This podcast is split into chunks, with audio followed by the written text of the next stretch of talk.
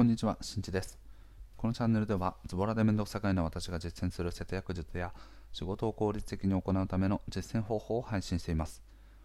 はい、皆様いかがお過ごしでしょうか？では改めまして、はい、好きな食べ物はとんかつのしんちでございます。はい。今回はですね、まあ、あの僕のパーソナルなお話ということで、フリートークですね。うん。だんだんフリートーク比率が上がってまいりましたが、ご容赦ください。はい。で、今回はですね、まあ本、本題というかね、今回のテーマは、僕の小学校の夢というお話をしていきたいと思います。過去にね、小学校時代に自分が思い描いていた夢を今でもなおですね、思い出す時があり、あのそれが本当に今も実現できているのかということをね、たまにこう自問自答するなんていうこともあるので、具体的にどんな夢なのかっていうのをお話しさせていただければと思います。本題に入る前にまず告知です。現在僕は文章で節約術を配信しております。ラフな節約ブログという名前で具体的な節約方法であったり、えっと、節約する上でのメリット、そして節約によって得られる効果などをですね、細かく解説しておりますので、ぜひご覧になってみてください。それでは早速本題ですね。僕の小学校の頃の夢というお話です。皆さんもですね、小学校時代に将来こういうものになりたいっていう夢をね、掲げている方というのは結構多くいらっしゃるんじゃないですかね。僕の場合は小学校の卒業式とかで将来こういうものになりたいっていう話をね、しているケースがありました。でその中にですね僕自身もその卒業式でお父さんお母さんとかいろんな方々が来ている中で選ばれたねどれぐらいだったかな10人ぐらいかなのが、まあ、その小学校のね当時の夢をこう発表するっていう機会があったんですね卒業式で。で僕はですねその中の一番最後に選ばれましてでなんで自分でもこんなの書いたんだろうとかね 今でも思うんですけどただねすごくあの自分なりにはいい答えを書いたなと思いました。周りはですねイルカの調教師になりたいとかと将来はこうサッカー選手になってこう世界で活躍したいとかなんかこうあとは教師とかかな。うん。学校の先生になっていろんなことをね子供たちを育てていろんなこうことを教えていきたいとかそういうふうにですね非常にこう具体的な職業とかを、まあ、提示しているケースっていうのはすごくあったんですね。あのだからまあ僕からすると当時は特にねあのこういう職業になりたいとかこういうことをしたいみたいなイメージがなかったので他の人と比べるとかなり抽象的ではあったんですけどそれはまあじゃあどういう夢だったのかっていうと僕はですね人に期待されて必要とされる人間になりたいっていうお話をしたんですね。これすごい抽象的ですよね。おそらくイルカの調教師でもサッカー選手でもあの教師であったとしてもあのいずれにしてもねこれを果たすことになると思うんですよ。誰かに期待をされてでだからねこう必要としている人がいるからこそ、まあ、その各それぞれの仕事の中でね必要とされていくっていうことだと思うんですね。当時僕は具体的になりたい職業っていうのが特に決まっていなかったんです。でただと自分の信念としてやはりこう誰かを喜ばせたい。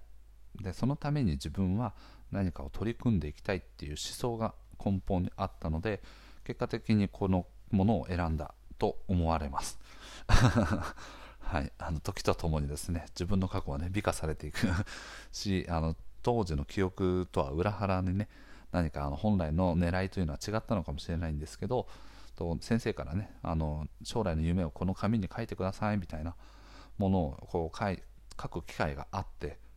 卒業式の1ヶ月前とかだったかな、うん、とかに書く機会があってで友達とかとねこう授業中におしゃべりをしながらわーみたいなね感じでやっててうるさいみたいなよく怒られてたんですけどそんな中ねこう書き書きってしてであのこのクラスからもねあの夢を発表してもらう人が何人かいますのでその人たちをあの今から呼びますみたいな感じであの先生に言われてでその時も友達とねこうくっちゃべってたんですよ。ねいやこの間あの漫画見た？みたいな感じでねこれここはねあのかなり鮮明に記憶が残ってますね。はい。中ちゃんっていう友達とねしゃしゃべってたんですけど。でそんな中ねじゃあ,、はい、じゃああの最後ねこのクラスからの最後の人ですみたいなこと言われてじゃあはいもねその新地さんみたいな。って言われてえ何何何？みたいな。ちょっと中ちゃんと話しすぎちゃって事の流れが全然組めてなかったんですけどまあね後から確認したらあの選ばれてますっていう話でとうわマジかみたいな。えななんて書いたっけ？みたいなのをこう自分で見た時にああ臭いなと思ったんですよね。なんかこうこうなんていうんですかね。こうロマンチストというかね。なんかこう気取っているような夢を描いてるなって当時すごい思ったんです。ですけど実際にまあそれをねあのみんなの前で声を出してこう発表した、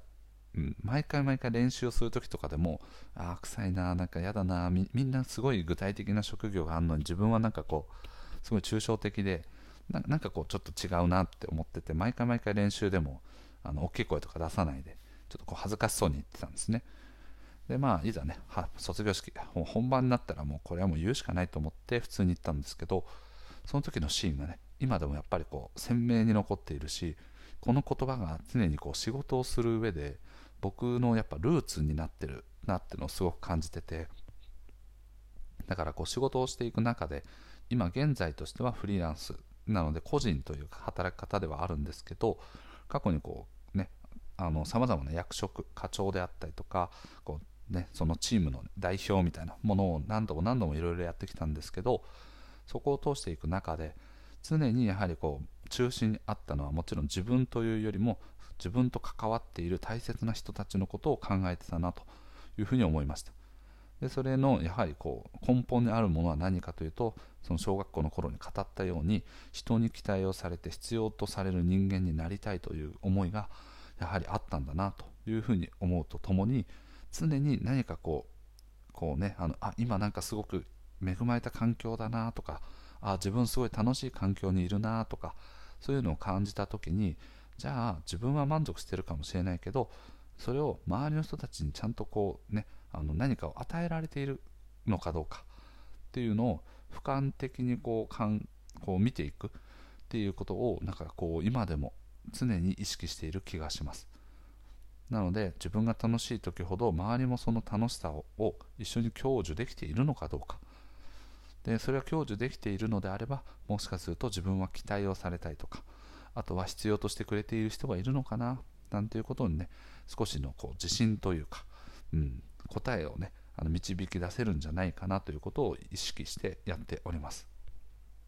なのでフリーランスという今は働き方をして自分のチームというものを持っていないんですけどプロジェクトを通して関わっていく中で何かしら周りに対してあの自分がいたことの価値というものをね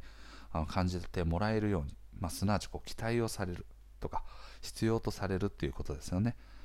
そんなように思ってもらえるような価値を提供できるように今でも仕事をしながら、うん、今本当に僕は期待されているのか